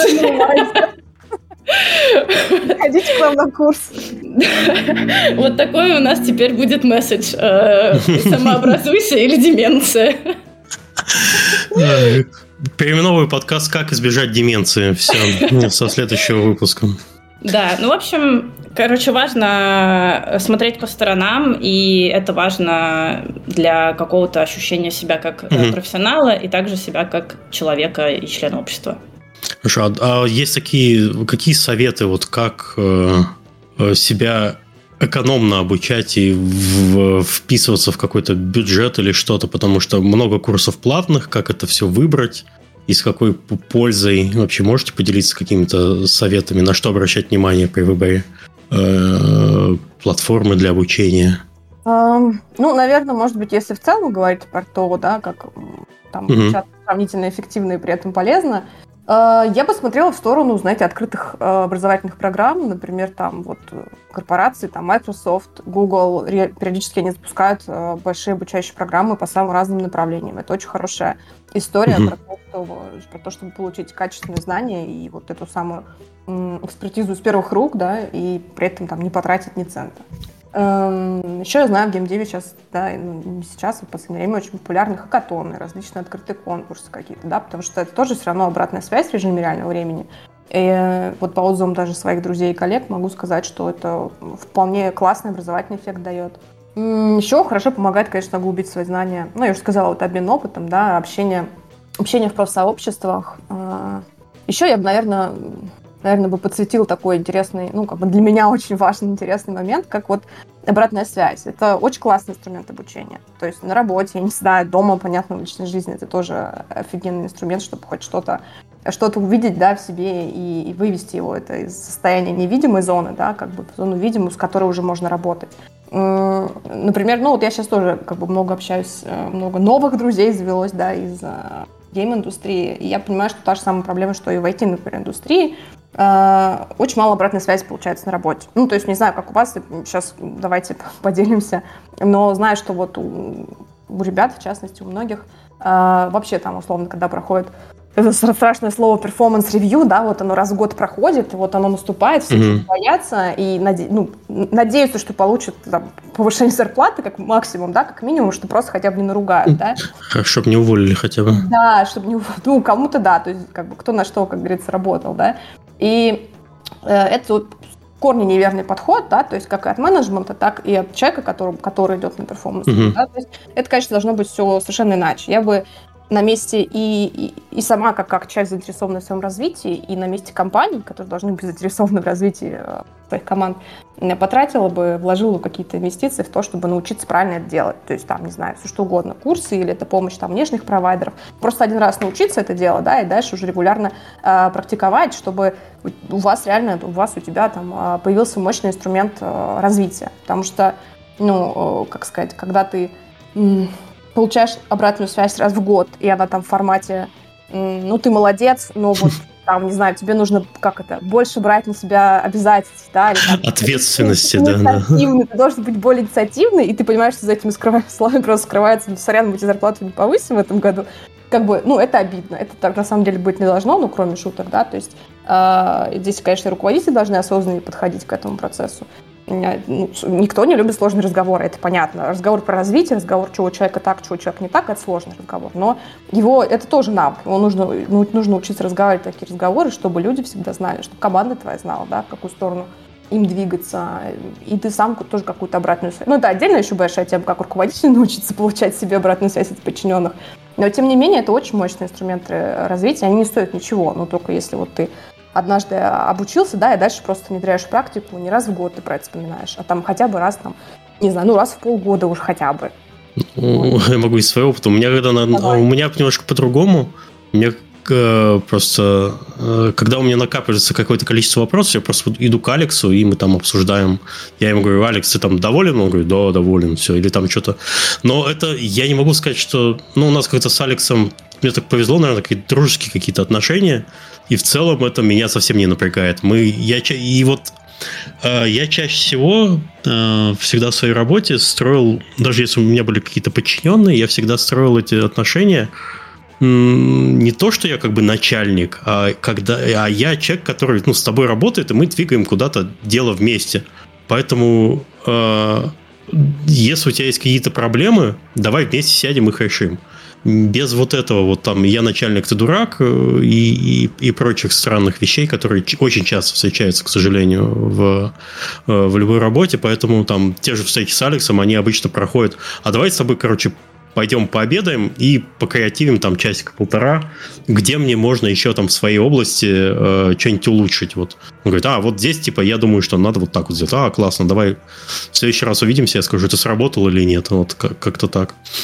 А у тебя, Катя, как? Да, я совершенно согласна. И э, прозрачная коммуникация это вообще как бы супер, ну, супер важно. Но важно еще, опять же, э, не только как бы хорошо, скажем так, не только концепт этой коммуникации, а в принципе mm-hmm. это большой скилл э, проговаривать вещи, э, говорить какие-то как-то там даже сложные вещи говорить не обидно и э, без наезда. И э, мне кажется, что, ну, то есть там как бы корпоративная культура сильно, скажем так, дисциплинирует э, в этом смысле, потому что, ну, обычно, то есть всегда есть какие-то экстремумы, но в целом обычно, когда ты работаешь там в большой компании, я не говорю сейчас там про Epic, а я говорю там про компании, в которых я до этого работал, там здоровые э, какие-то агентства и так далее, э, ну, то есть твоя коммуникация — это, ну, это, ну, самое, самое важное, и это работает не только на момент вот прямо сейчас, когда тебе надо решить какую-то проблему, это работает и на какую-то долгосрочную перспективу. Ты э, устанавливаешь connection с человеком, и Опять же, все очень меняется быстро в жизни. То есть э, ты работаешь также на какую-то свою репутацию. И если у тебя есть репутация человека, который как бы не впадает э, там, в истерику, а старается проговорить, подумать, побрейнстормить и так далее, то, конечно, ну, тебе в целом это поможет, как я говорила, не только просто в жизни, там, не знаю, в отношениях, проговаривать с партнером какие-то вещи, но также это хорошо сказывается на том, когда ты, э, на том, когда ты находишься в рабочей атмосфере и угу. общаешься с людьми, которыми, ну, то есть у вас отношения довольно формальные, ну, грубо говоря. Вот. И это часть профессионализма быть э, сосредоточенным, сфокусированным, давать какой-то нормальный фидбэк. Это часть того, что делает тебя хорошим профессионалом. Вот, потому что, ну, э, мы там много говорили про какие-то hard skills, про знания, экспертизу, но soft skills — это то, как ты разговариваешь с людьми, э, это тоже, ну, как бы огромная-огромная часть и для менеджмента, например, ну, в менеджменте, когда ты там работаешь, то это, ну, в целом и составляет там 99% твоей работы, это разговаривать с людьми и пытаться им объяснить, что тебе нужно, mm-hmm. вовремя, вовремя получить от них то, что тебе нужно, и как-то, ну, дальше продуктивно поработать. А вообще вот таким самораз... Э, не саморазвитием, а развитием э, в компании занимаются чаще всего из компании небольшая, средняя, это HR. В крупных компаниях есть ли люди, которые вот занимаются корпоративным обучением и так далее? Я просто не помню, чтобы я когда-то работал прям в больших крупных компаниях, хотя Тани Билл сейчас уже довольно крупный, но у нас все равно такое все еще такое вы побежали. Слушай, ну по-разному. Э, это супер сильно зависит всегда от, от компании, от их какой-то цели. Обычно, опять же, ну, я такой человек, когда я вот работал там в BBDO, это здоровое э, рекламное агентство, э, у нас не было никакого корпоративного обучения, ничего такого, то есть ты как бы тебя кинули, ты плыви. Вот. Но когда мне нужно было что-то, то есть, например, вот э, банальный пример, я хотела, хотела пойти на курс, на, который, на котором делают презентации. Объясняют, как сделать более приличную презентацию. И я просто говорю, я хочу пойти на этот курс, он стоит столько-то. Он стоил недорого. Вот. Я могла сама заплатить, но я все-таки попыталась через компанию сначала. Базара ноль. Да, но мне сказали ок. Вот. То есть, если бы я не спросила, если бы я его не нашла, никто бы не стал этим заниматься. Вот. А, но как бы... А курсы по пилатесу? По пилатесу. Нет, но в целом, если это завязать как-нибудь... О, например, ты делаешь игру про тренера. Да, вот тогда тебе, тогда, тебе, тогда тебе нужен э, игровой опыт. Хорошо. Да. Не, ну, ну очень часто, кстати, да, может быть, вы даже, если слушаете и не знаете, э, может быть, у вас в компании э, у нас в Ценивилде, если ты захотел куда-то пойти учиться или что-то, тебе нужны какие-то курсы, это самый простой способ прийти и сказать, э, я хочу туда-то, это мне будет полезно, тебе это оплатят. То, что касается языковых курсов, э, вообще не вопрос. Это все у нас входит в, в пакет. Может быть, нам повезло. Э, поэтому не знаю. Может быть, вы просто на своей работе не знаете. Спросите у HR, скорее всего, они знают. Скорее всего, есть какой-то бюджет, который вы можете потратить на дополнительное образование, потому что чаще всего компании заинтересованы в э, обучении своих сотрудников, чтобы они становились лучше. Ну да, чаще Независимо всего... Независимо от размеров. Да. Ну да, да, да. Не знаю, я работала в большой компании, 150 тысяч человек, и, в общем-то, я работала как раз-таки э, в департаменте управления знаниями, и мы были большой частью HR, на нас лежала вся разработка всех образовательных программ. И, ну, на мой взгляд, я работала и в университетах, и, соответственно, в маленьких компаниях, и вот сейчас в стартапе, поэтому есть, есть, ну, очень много зависит от культуры, конечно, когда, когда знаете, uh-huh. культура компании, какая-то основная ценность развития, это прям сразу чувствуется, сразу видно. Там никому не надо объяснять, да, что, ну вот, а почему вот человека нужно чему-то обучить, да.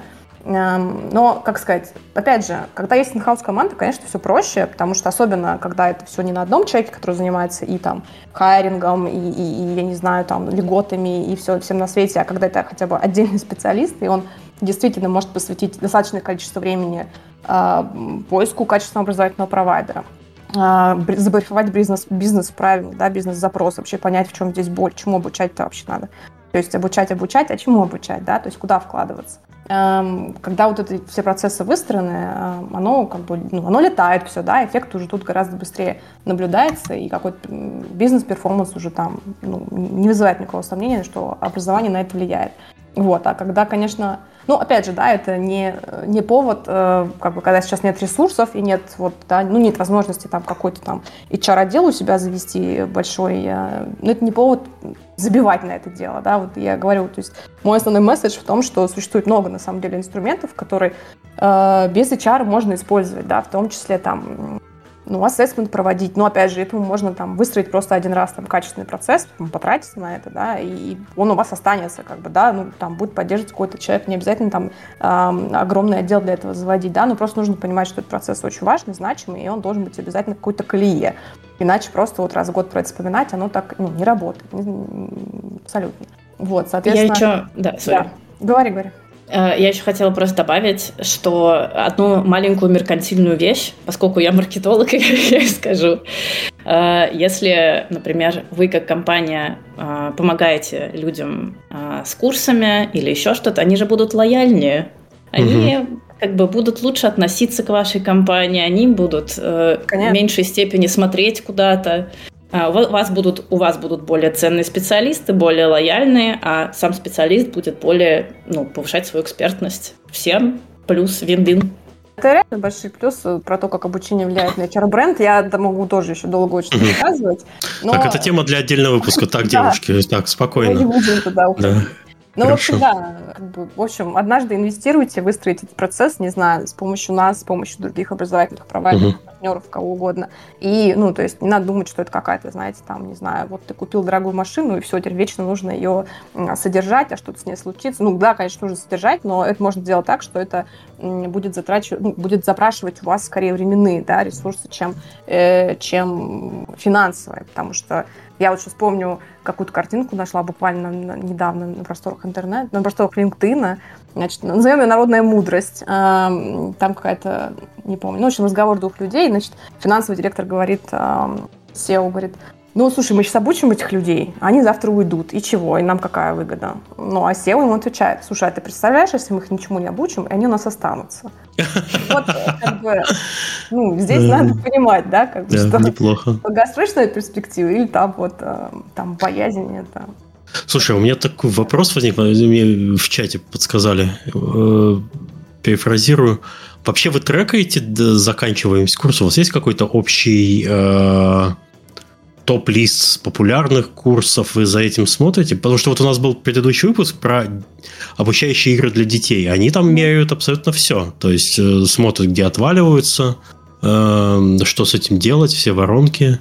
Конечно, ну мы же как это, наследники платформы, мы не можем ничего не трекать, мы все трекаем тоже. Конечно, у нас есть стандартные метрики, там, completion rate, э, retention rate. Угу. Я очень, например, люблю всегда в работе очень стандартную метрику, но она всегда максимально показывает пульс аудитории, NPS. То есть, ну, тоже по-разному можно, можно в разные, в разные времена измерять, да, то есть можно там, ой, если совсем там вдаваться в подробности, там есть модели измерения образовательного результата по Киркпатрику, мы тоже это все перекладываем в какие-то понятные цифры, алгоритмы. В общем, мы много чего трекаем, измеряем, и, конечно, это все, ну, основной, основной, зачем мы это делаем, да, это что это позволяет апгрейдить курсы и какие-то, да, вот слушать угу. аудиторию, не только слушать, но еще и слышать ее вот через данные, через аналитику. В общем, такой data-driven uh, decision-making подход вот такой мы исповедуем. Конечно, основываемся на, на данных по тому, как улучшать а, дальше. А вы как-то опрашиваете людей, почему они э, бросили курс, не доучились и так далее? Какой-то фидбэк получаете? А, да, конечно, у нас есть, мы регулярно там и коммуникации, uh-huh. да, то есть и какие-то тоже игрифицированные э, форматы используем. Да, конечно, мы всегда интересуемся, пытаемся понять, что пошло не так, где что пошло не так. То есть это очень, на самом деле, важная метрика всегда в обучении, потому что где-то это сигнализирует о том, что, не знаю, там, э, задания были слишком сложные, где-то mm-hmm. это сигнализирует просто о том, что, я не знаю, ну вот, ну, там, спикер поменялся, вот все, уже там, предыдущий был классный, а второй уже, ну, как бы. общем, Верните. Катю. Да, типа того. Да, здесь еще э, вы такие, если, если человек не досмотрел курс, вы включаете режим сова из дуалингова. Да-да-да. Ох уж это сова. А у вас кто приходит? Лейка с ножом или кто? Да, да, иногда. Ой, не, Лейка добрая. Спасибо. Лейка с ножом. Прости, Лера. Ладно, у, у нас почти все вопросы закончились. Э, в конце, наверное, я бы хотел уточнить, какие вообще у вас личные планы на развитие. У тебя, Катя, какие развития? Будешь ли продолжать курсы и вообще э, что с планами? И у вас что с адвайсом будет происходить в ближайшее время? Что вы хотите? Может, какие-то классные штуки будет запускать?